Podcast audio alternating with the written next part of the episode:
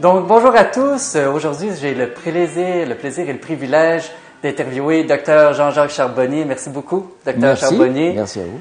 Docteur Charbonnier, comme plusieurs d'entre vous le savez, qui est euh, médecin réanimateur anesthésiste et qui, de par son travail, en fait, a été amené à, à être témoin de plusieurs patients qui ont vécu des expériences de mort provisoire. hein. Et euh, vous avez écrit plusieurs livres, dont un dernier livre qui vient de sortir sur euh, les trois clés pour euh, vaincre les pires épreuves de la vie. Est-ce que vous voulez nous en glisser un petit, un petit mot? euh, Oui, c'est ce un livre en fait euh, qui euh, est, je dirais, une conclusion de tout le travail que j'ai, de recherche que j'ai fait sur les expériences de mort provisoire. Parce qu'à force de collecter tous ces témoignages de personnes qui ont vécu des arrêts cardiaques et qui ont vécu ces fameuses expériences, on peut se dire qu'il y a peut-être des choses à en tirer pour nous aider à vaincre les pires épreuves de la vie. Euh, on les a tous, euh, ces épreuves-là, un jour. Euh, La perte d'un être cher, la perte même de son animal, la Ouais. perte de son travail, enfin, toutes les choses qui nous font souffrir sur cette planète peuvent être soulagées par le fruit de ces recherches. Ouais. C'est ce que je pense. Et euh, bon, j'ai plusieurs questions.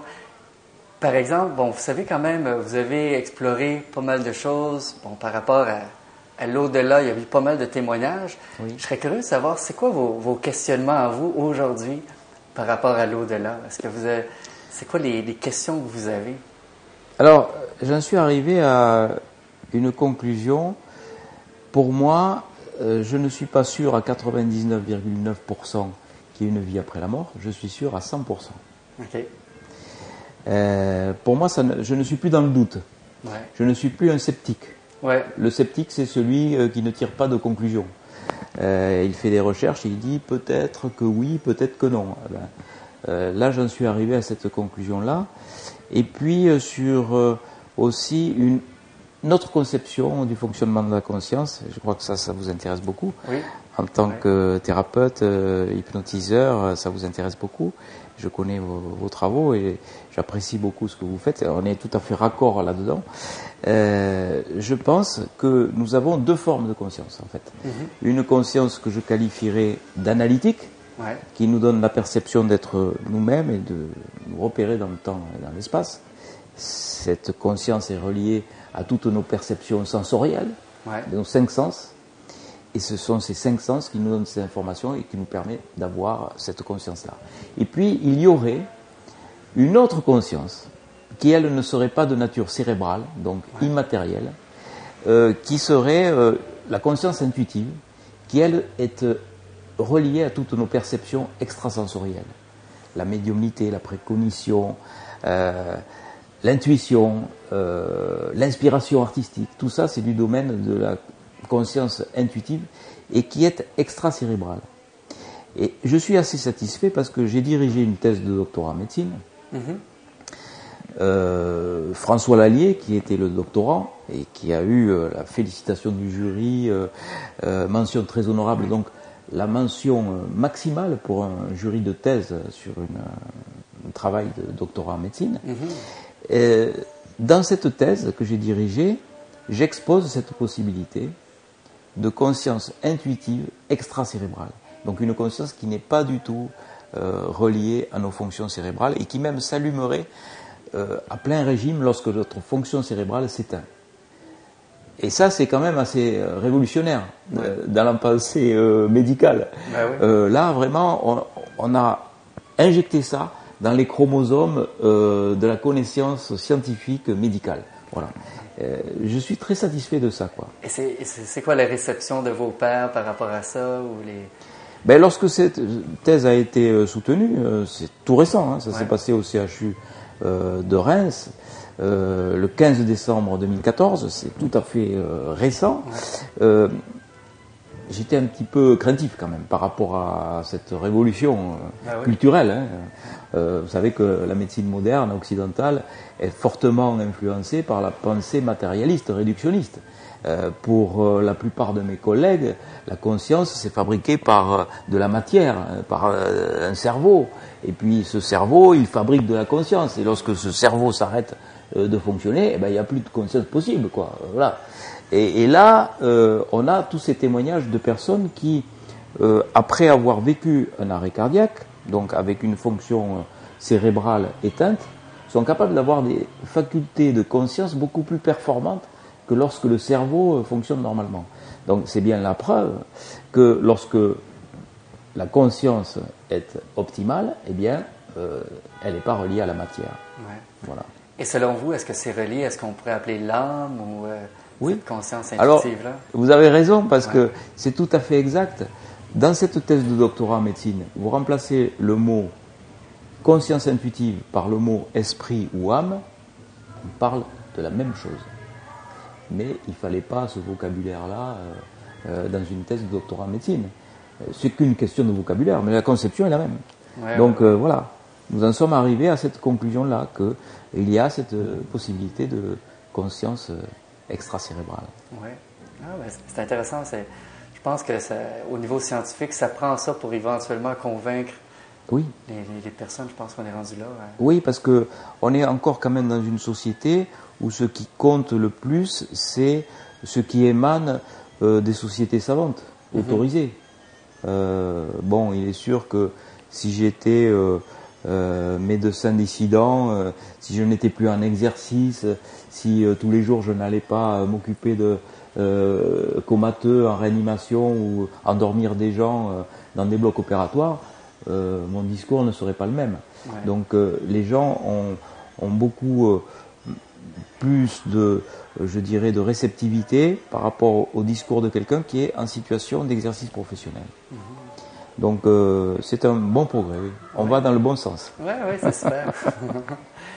et bon, être témoin de, de toutes ces expériences-là et faire le travail que vous faites, ça doit avoir eu des, des, impacts dans votre vie, ça doit changer quelque chose dans votre vie à un certain, niveau depuis le début? Qu'est-ce que vous diriez que ça, que ça, a changé concrètement Ah ben ça a complètement changé parce que, je le dis souvent, au début de mes études euh, de médecine, euh, je ne savais pas trop euh, comment tout cela fonctionnait, comment notre corps était en, éveil et en fonction. J'ai beaucoup appris dans mes études de médecine, c'est vrai, il ne faut pas le, nier non plus. Mais à la fin de mes études de médecine, j'étais un abruti intégral, quoi. J'étais complètement intoxiqué par cette pensée matérialiste. Et je pensais, euh, tout bêtement, que lorsque notre cerveau s'arrêtait, eh ben, il n'y avait plus rien. Que c'était le néant. C'est ce qu'on m'avait répété tous les jours à la faculté de médecine. Mhm. Sur les bancs de la faculté, on vous répète ça. Quand euh, vous arrêtez votre fonctionnement cérébral, vous êtes mort, il n'y a plus rien. C'est assez surprenant d'ailleurs, parce que la majorité de mes collègues, euh, professeurs de médecine, médecins, scientifiques, etc., ont une religion. Et dans toutes les religions du monde, on dit bien qu'il y a une vie après la vie quand même. Alors ils mettent leur blouse blanche, ils n'y croient plus. Ils l'enlèvent, ils y croient. C'est quand même bizarre. Hein. c'est une façon schizophrénique de se comporter dans la vie, quoi. Mais euh, moi, j'en étais arrivé là, quoi. J'en étais arrivé à, cette conclusion euh, à la fin de mes études. Et ensuite, je me suis orienté donc euh, sur ses études d'anesthésie et de réanimation. Et, le fait de, savoir hein, qu'il y a une vie après la mort, ben, est-ce que ça, ça change la façon que vous vivez votre vie d'une certaine façon Ah oui, complètement, complètement. De quelle façon vous dites? Ah ben, je, je, savoure la vie différemment. J'ai pas du tout envie d'aller me suicider, hein, mm-hmm. parce que on pourrait se dire, ah oui, il sait que la vie continue, que c'est merveilleux de l'autre côté, etc. Euh, pourquoi ne pas aller se suicider? Non, pas du tout. D'ailleurs, les expérienceurs, ceux qui vivent ces expériences-là, le disent. Euh, ce n'est pas parce qu'ils ont connu l'au-delà que l'au-delà est merveilleux qu'il faut absolument en revenir coûte que coûte. Euh, d'ailleurs, ceux qui ont tenté de se suicider et qui ont connu cette expérience le disent aussi. Ils n'ont plus du tout envie d'aller se suicider, mais simplement, ils ont compris que la meilleure façon de se comporter sur cette planète, c'était de donner de l'amour aux autres. C'est la, la, grande leçon qu'ils ont retenue de ça, c'est qu'il fallait revenir donc euh, avec une nouvelle mission, celle de donner de l'amour aux autres. C'est pas du tout euh, euh, la représentation sociale qui compte, c'est pas du tout euh, le nombre de voitures qu'on a ou la superficie de sa maison. Tout ça, ça compte pas quand on est de l'autre côté et que vous avez l'être de lumière qui vous dit qu'as-tu fait de ta vie, qu'as-tu fait pour les autres? Ouais. Il vous dit pas euh, euh, est-ce que tu as été bon à l'école, est-ce que tu as eu beaucoup d'argent, est-ce que tu as dirigé le monde? Non, il vous dit pas ça. Il vous dit comment as-tu aimé les autres, qu'as-tu fait de ta vie? Et là, ça change tout parce que les objectifs de vie ne sont pas les mêmes. Il y a un chiffre qui est parlant. Dans les 10 ans qui suivent l'expérience, 70% de divorces quand même. C'est Ah oui. c'est étonnant, mais c'est parlant. C'est dû à quoi Le fait que ça a été une Ah ben il y a un changement de vie.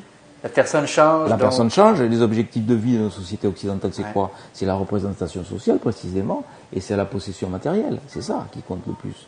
Donc euh, c'est pas du tout ça. Euh, Quand ils sont de l'autre côté, euh, ceux qui ont ces objectifs-là, on leur dit non. Euh, vous avez tout faux, il faut revenir, mais c'est pas ça qu'il faut Ouais. rechercher. C'est donner de l'amour aux autres. Comment va-t-on aimer les autres? Comment va-t-on partager un moment comme on fait là de discussion?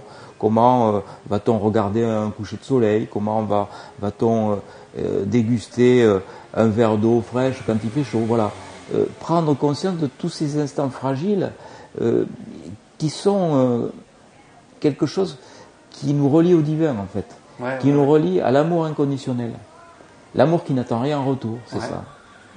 C'est ça, c'est tout à fait ça. Et ça, c'est une belle leçon quand même. Oui. Et moi, ça m'a changé, parce qu'à force d'écouter tous ces gens qui ont vécu ça, c'est un petit peu comme si moi, moi-même, j'avais vécu l'expérience quand même.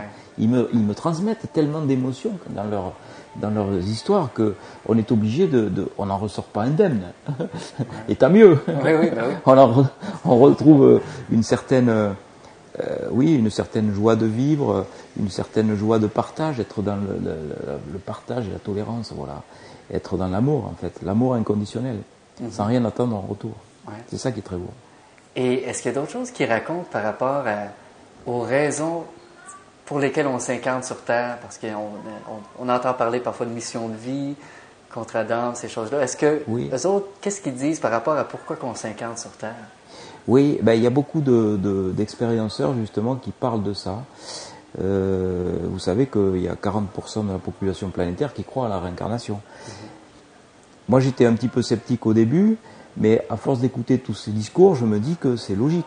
Et puis euh, l'expérience de mort provisoire, c'est quand même une réincarnation. L'esprit quitte le corps Ouais. Et se réincarne, mais dans son propre corps. Alors euh, pourquoi ne pas envisager ensuite une évolution, euh, revenir ensuite dans d'autres corps pour poursuivre d'autres buts Ouais. Euh, Pourquoi pas? Euh, Pourquoi est-ce que des esprits ne se retrouveraient pas dans l'au-delà en, fix- en fix- fixant des missions, en fait, Ouais. des missions de vie, Ouais. pour essayer de faire des progrès?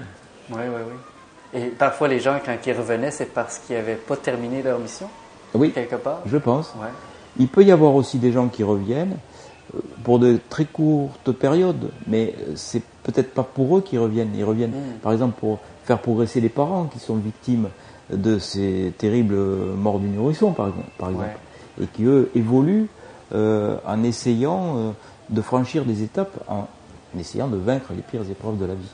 Oui, oui, oui. Et euh, vous avez mentionné tantôt qu'un être de lumière le questionne.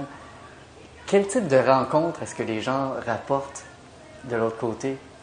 Ah ben c'est ces- rencontres-là qui sont très bouleversantes. Ouais. Parce que euh, les gens vont rencontrer bon, des guides spirituels, ils vont rencontrer aussi des parents qu'ils ont perdus. Ouais. Ça peut être une grand-mère qui euh, sert de guide en fait sur euh, le plan terrestre Ouais. et qui le dit au moment où la personne se retrouve dans l'au-delà. Ce peut être aussi des personnes qui n'ont jamais rencontré et qui se trouvent être leur guide depuis plusieurs vies. C'est très intéressant. Et puis, euh, vous avez aussi des gens, euh, comme Eben Alexander, par exemple, qui ont euh, la preuve que ce qu'ils ont vécu n'est pas une hallucination. Eben Alexander, qui est, euh, peut-être il faut le rappeler, un neurochirurgien, professeur à Harvard, qui ne croit pas du tout euh, à la vie après la mort, qui, il opère des cerveaux, il enseigne à ses étudiants comment on opère des cerveaux, il dit non, ces histoires d'expérience de mort imminente, eh ben, ce sont des hallucinations reproductibles par des stimulations cérébrales. Enfin, bref, il n'est pas du tout dans ce trip-là. Et lui, il vit à un moment donné, il n'y a pas de hasard, Ouais. la fameuse expérience. Donc, il est victime euh, d'une euh, infection à Escherichia coli, une méningoencéphalite, qui lui donne donc l'équivalent d'un coma dépassé, avec un- une activité corticale cérébrale complètement nulle. Il va dans l'au-delà, il fait cette fameuse rencontre et ce voyage au paradis qu'il a écrit et qui a été un best-seller. Et de l'autre côté, il rencontre une femme qui l'accompagne, donc tout au long de son voyage dans l'au-delà, qu'il ne connaît pas. Et il se trouve que deux mois après, quand il revient sans séquelles de ce coma, il sait qui est cette bonne femme qu'il a accompagnée de l'autre côté Il se trouve que cette femme est sa sœur biologique décédée. Il ne connaissait pas l'existence, il la reconnaît sur une photo. Il dit, mais c'est elle qui était avec moi de l'autre côté. C'était sa sœur biologique. Donc ça ne pouvait pas être le, une hallucination euh, due à une mémorisation antérieure. C'était euh, une femme qu'il n'avait jamais vue. Donc euh, là, c'est bien la preuve que oui, l'au-delà existe. Ben oui, ben oui. Et quel type de, de, changement est-ce que les gens vivent le plus, ceux les expérienceurs, hein?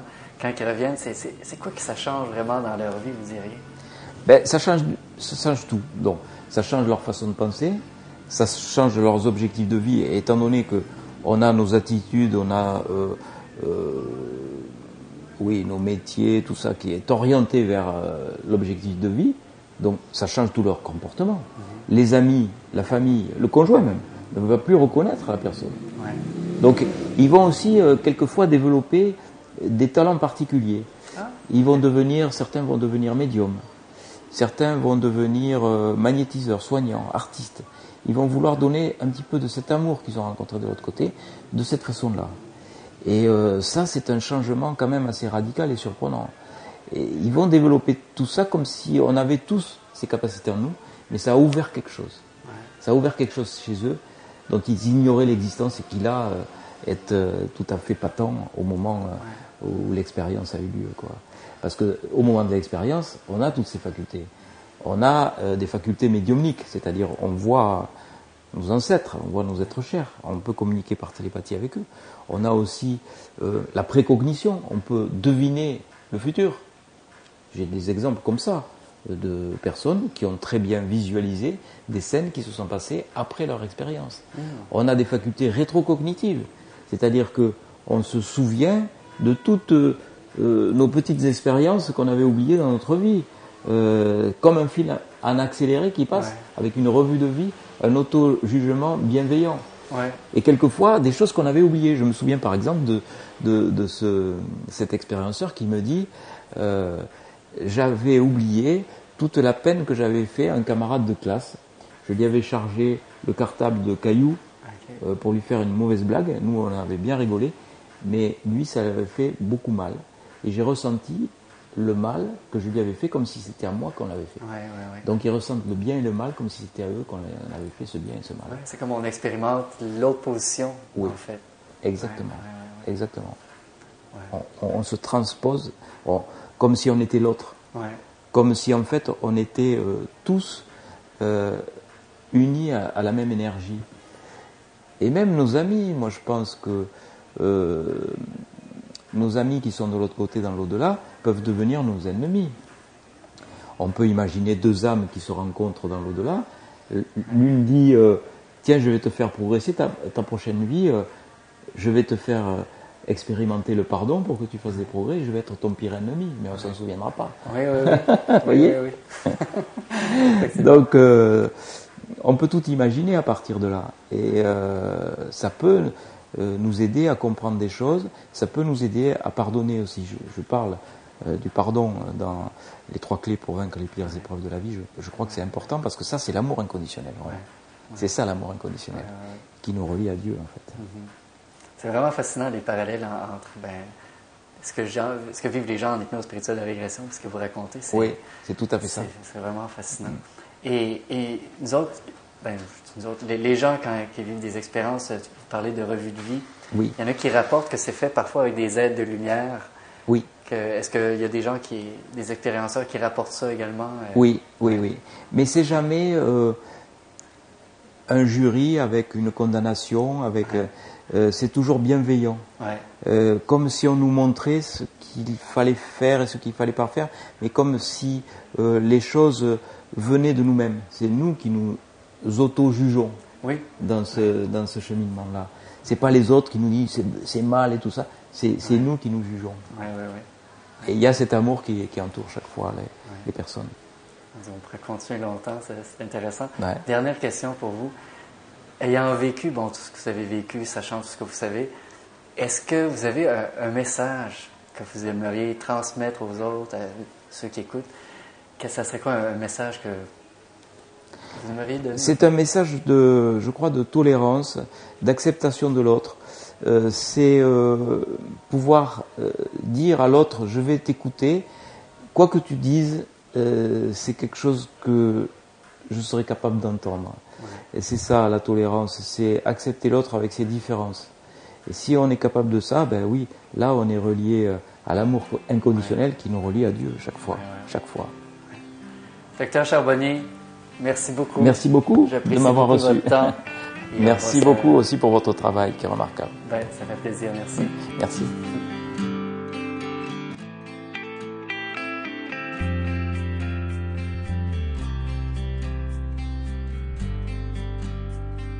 Euh, ce que m'ont appris les patients, c'est de d'avoir moins peur qu'eux.